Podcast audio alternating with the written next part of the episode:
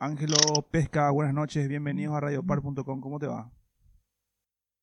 Bien, sí señor, muchas gracias por la invitación. Estamos transmitiendo desde Asunción, Paraguay, y nos preocupa un tanto la situación en Colombia, porque sabemos entre colombianos y paraguayos siempre hubo una relación de amistad, una relación de fraternidad ya desde la época de la guerra de la Triple Alianza, y por eso siempre estamos tan conectado, ¿verdad? Entonces lo que queremos saber y queremos que le comentes un poco a la audiencia, cuál es la situación actual en Colombia después de estos más de 12 días ya de paro nacional y después de toda la ola de violencia que se dio. Quiero que le pongas un poco en contexto a la, audiencia que te está escuchando en este momento. Bueno, la en Colombia es bastante en especial en la ciudad de Cali, eh, debido a que en esta en los últimos días se ha sido la ciudad con mayor eh, personas asesinadas, aparentemente en, por abuso policial. Eh, todo esto se derivó principalmente por una reforma tributaria, el cual eh, proponía tocar varios temas de la canasta familiar. Conjunto a esto, Colombia, como ustedes saben, ha sido uno de los países más afectados económicamente a través de esta pandemia. Entonces, todo esto conjunto a las complejas situaciones socioeconómicas que ya venía viviendo el país, eh, fue lo que derramó la copa del vaso. Eh, ejemplo, si una situación tan compleja que Naciones Unidas ha catalogado como una posible dictadura eh, a futuro que se vuelva Colombia. Eso es demasiado preocupante porque pues el presidente Iván Duque se le ha salido un poco de las manos las manifestaciones, el ministro de Defensa eh, no tiene mucha experiencia en el campo eh, para dirigir esto. Adicionalmente, Recordemos que este simplemente ha sido un funcionario público lejos de lo potencial. Y también pues algo que nos parece importante es las peticiones que hacen desde el comité pues eh, de entre esas está una renta eh, básica que es un salario mínimo que sería una un millón de pesos colombianos. Eh, estaría pues en el retiro del proyecto ley que en esos momentos transcurre en el Senado de Colombia, es, que es una reforma tributaria para la salud, el cual busca privatizar la salud. y también pues eh, conjunto a esto, eh, se propone que la matrícula sea cero y pues desde el FECODE, que es la agremiación o el sindicato de profesores en Colombia, manifiestan que debe haber una alternancia por las pocas eh, garantías que le da el gobierno nacional a esto. Esto se deriva pues no solo desde este gobierno, esto se deriva desde hace mucho tiempo atrás, el cual pues se ha evidenciado en los últimos eh, balances de Naciones Unidas que Colombia ha sido, eh, ha sido un país muy desigual y somos uno de los países más desiguales a nivel mundial. Pues estas peticiones que están haciendo desde el costaría 70 billones de pesos a Colombia. Y eso es mucho más preocupante, es porque ahorita debido a las protestas. Solo en Cali se considera que un 40% de las empresas tendrán que cerrar si no se solucionan rápidamente las protestas y la grave situación que vive esta ciudad. Entiendo, y a partir del, de, digamos que entonces el punto de inflexión para que se dé toda esta ola de violencia fue la propuesta tributaria que presentó el, Ejecutivo colombiano la cual no cayó bien en la clase media, media baja de, la, de Colombia. ¿Es correcto? Sí, señor. Inclusive muchos de los sectores pues de la clase alta pues también se mostraron su inconformidad. No solo esto, sino en acá todo el Senado apenas se presentó, exceptuando por el, el partido de gobierno, rechazó la propuesta. Estamos hablando de más de 50 senadores que rechazaron desde un principio la propuesta, porque pues no, no grababa pues a los maricos, sino grababa a los más pobres y eliminaba a la clase media, porque simplemente generaban más impuestos a la clase media y a la clase baja, permitiendo que los maricos generaran mínimos de impuestos.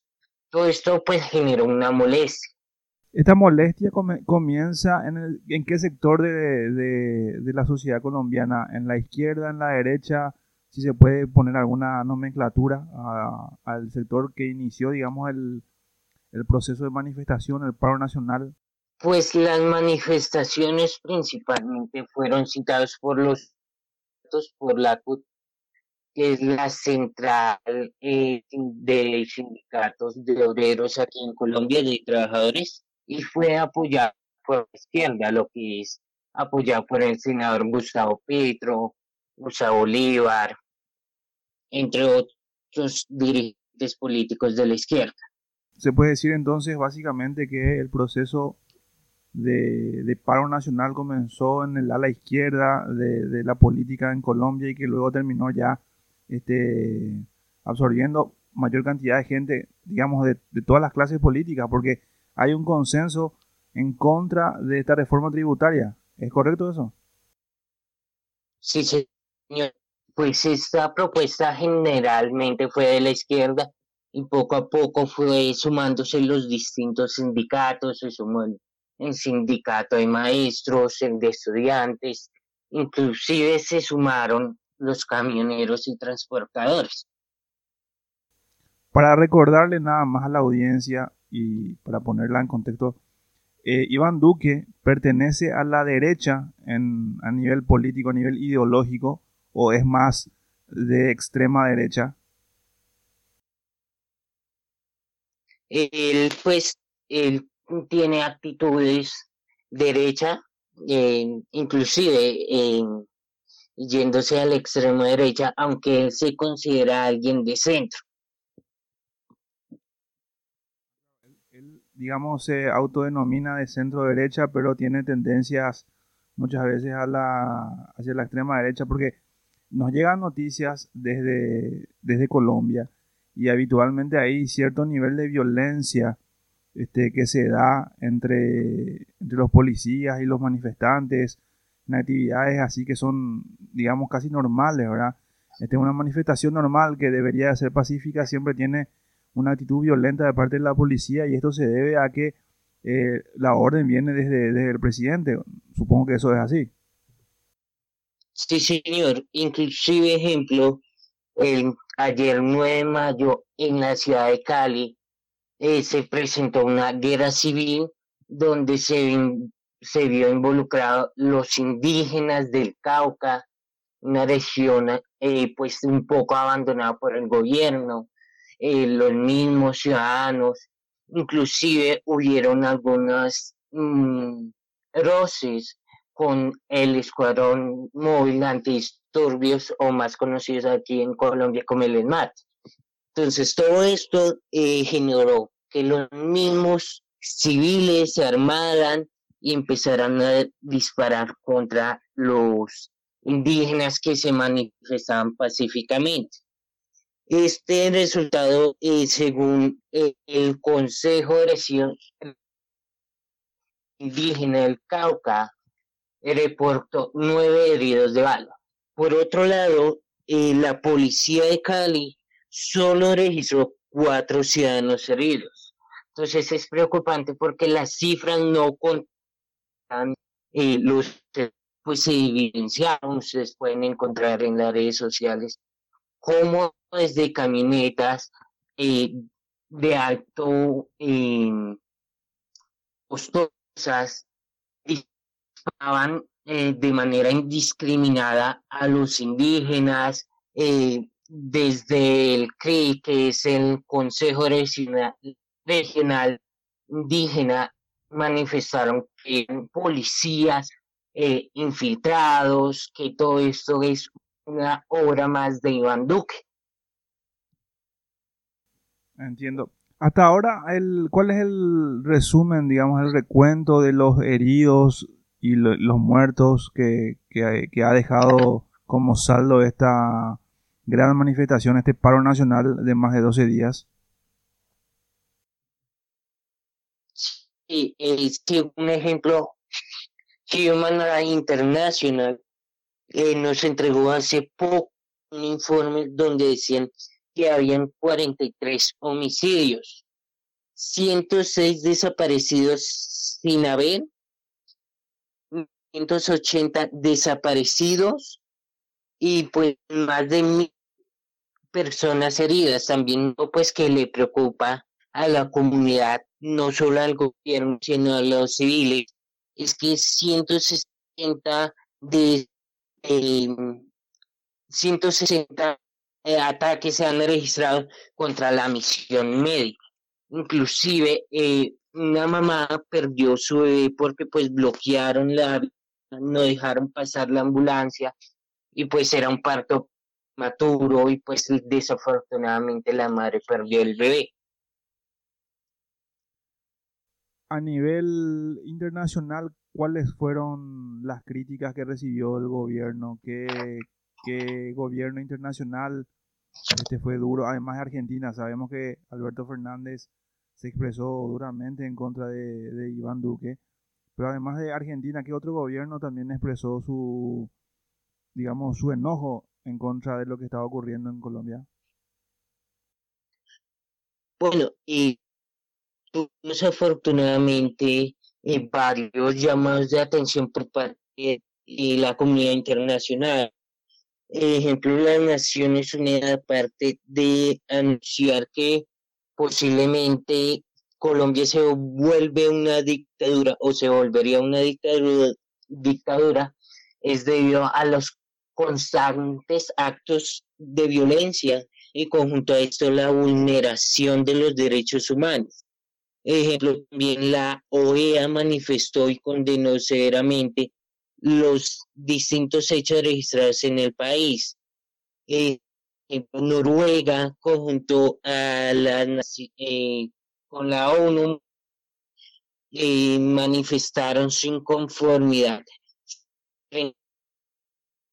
a la violencia que se vive contra los líderes y defensores del país. No solo este, sino eh, la Unión Europea, y cito, las protestas pacíficas es legítima y condenamos firmemente la violencia desatada. Urge una desescalada y evitar todo exceso de la de la fuerza. Esto lo dijo la embajadora de la Unión Europea en Colombia, Patricia en el cual ha sido muy enfática que el gobierno debe solucionar de una manera de diálogos y de la manera más pacífica posible solucionar la compleja situación la que atraviesa el país. Todos sabemos que el gobierno americano tiene siempre una preponderancia importante y especialmente en nuestro continente. El gobierno americano se expresó acerca de esto. Sabemos que con Colombia tiene siempre un, una, digamos, una especie de feeling ahí con, los colombianos, ¿verdad? Por muchas cuestiones que le conocemos. Pero, ¿dijeron algo los, los americanos o simplemente dejaron pasar esta situación? Eh, desde Estados Unidos, eh, la portavoz del Departamento de Estado, Yalina Potter, eh, manifestó a través de un comunicado, y cito textualmente, Estados Unidos está sumamente entristecido por la pérdida de vida durante las protestas en Colombia durante los últimos días. y envía sus condolencias a los familiares. En todo el mundo los ciudadanos en los países democráticos tienen incuestionables derechos a protestar pacíficamente. La violencia y el vandalismo son un abuso.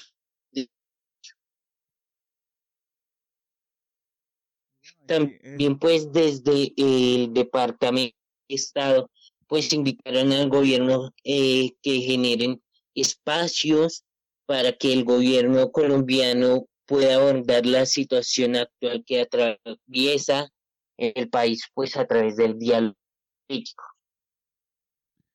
Genial, muy, muy completo tu informe, Ángelo. Te agradezco muchísimo esta entrevista, esta comunicación. Yo sé que ahora son casi las nueve de la noche ya en Bogotá, es la ciudad donde vos estás, ¿verdad, Ángelo? Señor. Bueno. Son las nueve y 15, para ser exacto. Las nueve con 15 minutos acá, son las 10 con 15 ya en Asunción, República del Paraguay.